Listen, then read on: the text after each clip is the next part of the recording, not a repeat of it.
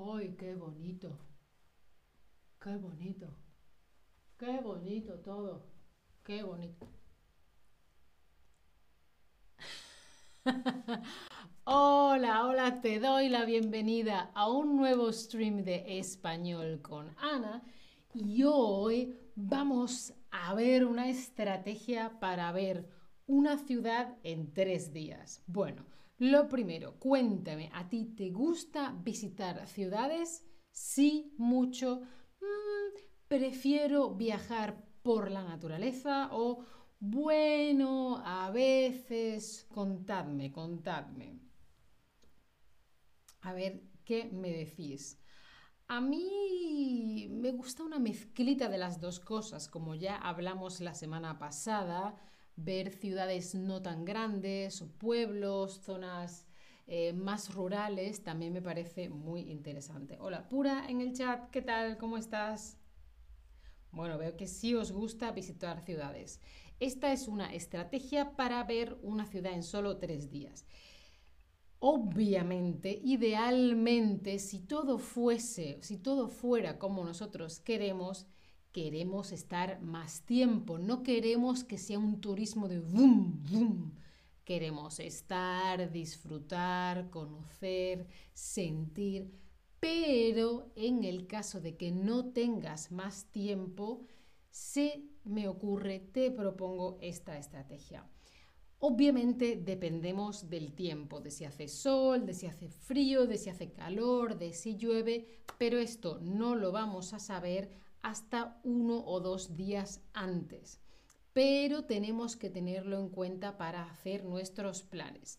Te propongo que antes de ir al lugar pienses dos planes para el exterior y dos planes para el interior. Hola Su en el chat, ¿qué tal? ¿Cómo estás?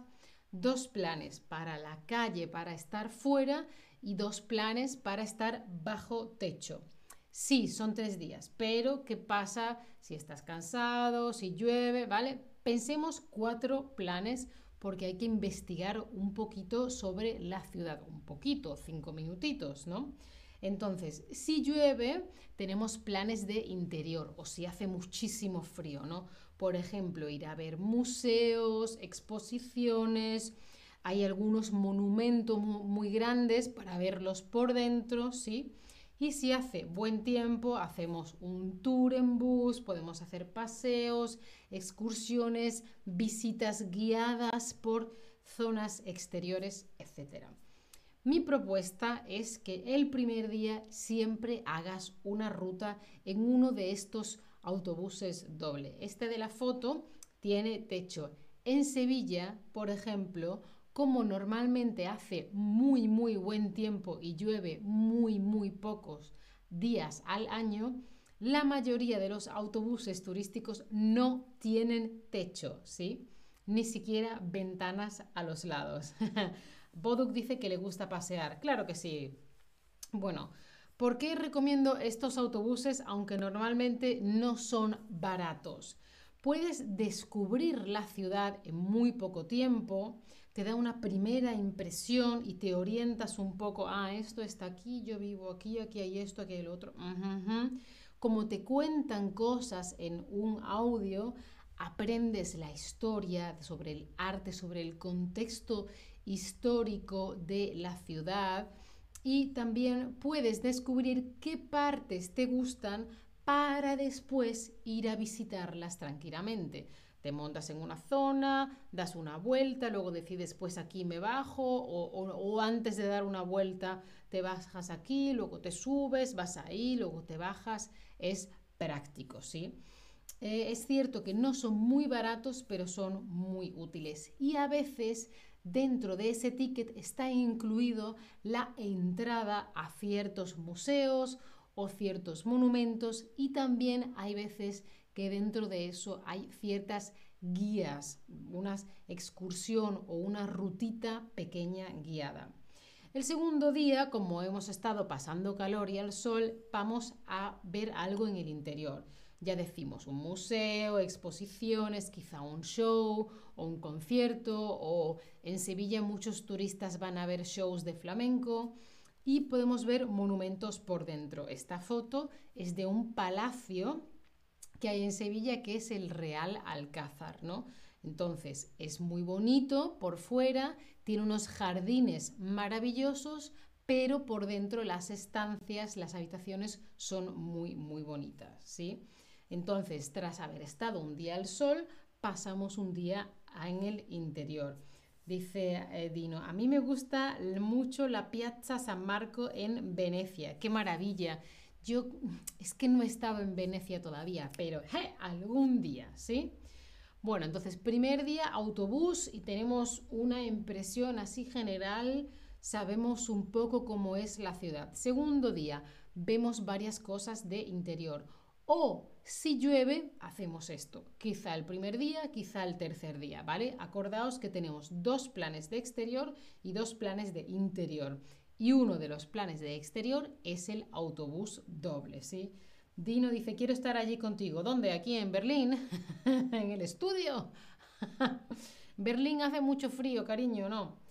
Vale, y el tercer día te diría que ya vayas a pasear, a ver las zonas que a ti te gusten y visitar lo que a ti más te interesa. El primer día has hecho una ruta y has visto, este barrio no me interesa, esta zona ya la he visto con el autobús, quiero ir a ver esto. ¿vale? Y entonces ya vas en concreto a ver lo que a ti más te ha gustado. Paseas por las calles porque ya tienes más información sobre la ciudad. Es un último día más tranquilo y puedes ver lo que te ha interesado porque lo has visto desde el autobús.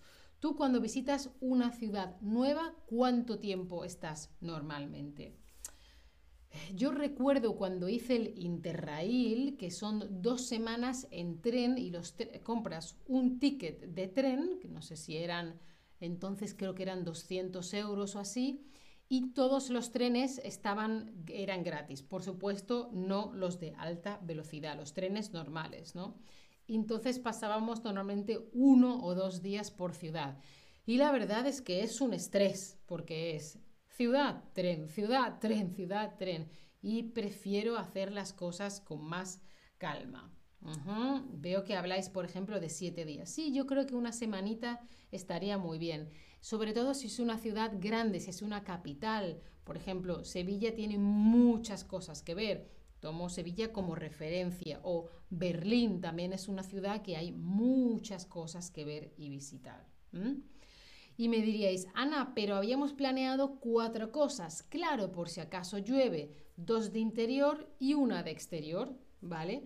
Pero esperamos que no llueva los tres días. ¿eh? Entonces, siempre hay diferentes alternativas según el tiempo que haga ya.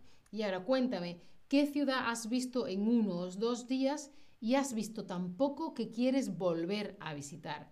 Yo recuerdo que vi Colonia, Köln, en Alemania, y me gustó, pero tuve la sensación de un día solo eh, quiero ver más, quiero ver más. Eso lo recuerdo en concreto de esa ciudad, Colonia, Köln, en Alemania. Y luego... Mm, ¿Qué otra?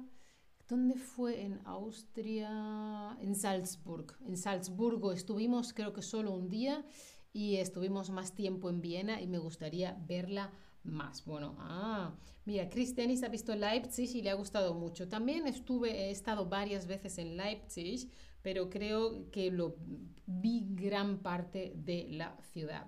Y por último, como siempre, mientras me van llegando vuestras respuestas, tenemos que hablar de comida, claro que sí.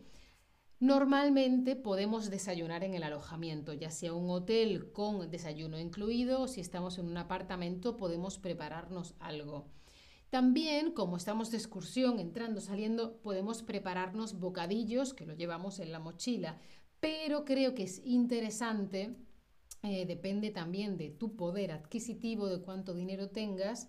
Si bien es más barato y económico desayunar en el hotel y tener preparado un bocadillo o comprar en el supermercado, al menos un día probar platos típicos en restaurantes. Y para eso sería importante investigar previamente algunos restaurantes típicos para probar platos tradicionales. En esta foto os dejo tapitas, tapas, que es muy típico de España. Estas son muy pequeñas, las de la foto, pero bueno. Si puedes prepararlo previamente o si no, en el alojamiento, en el lugar en el que duermes y vives, puedes preguntar.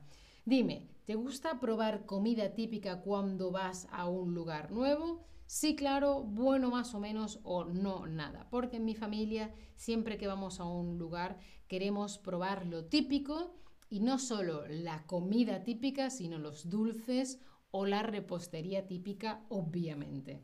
Ya me estáis diciendo por ahí, sí, claro, ya estoy deseando viajar otra vez para poder comer comida típica de no sé dónde. bueno, pues como siempre os dejo un link aquí en el chat con un 10% de descuento en las clases particulares de Chatterbag. Acordaos que hay ejercicios, le tenéis que dar a la campanita para no perderos ningún stream. Sígueme en todas las plataformas y si quieres o puedes, considera apoyar mi contenido. Chao familia, hasta la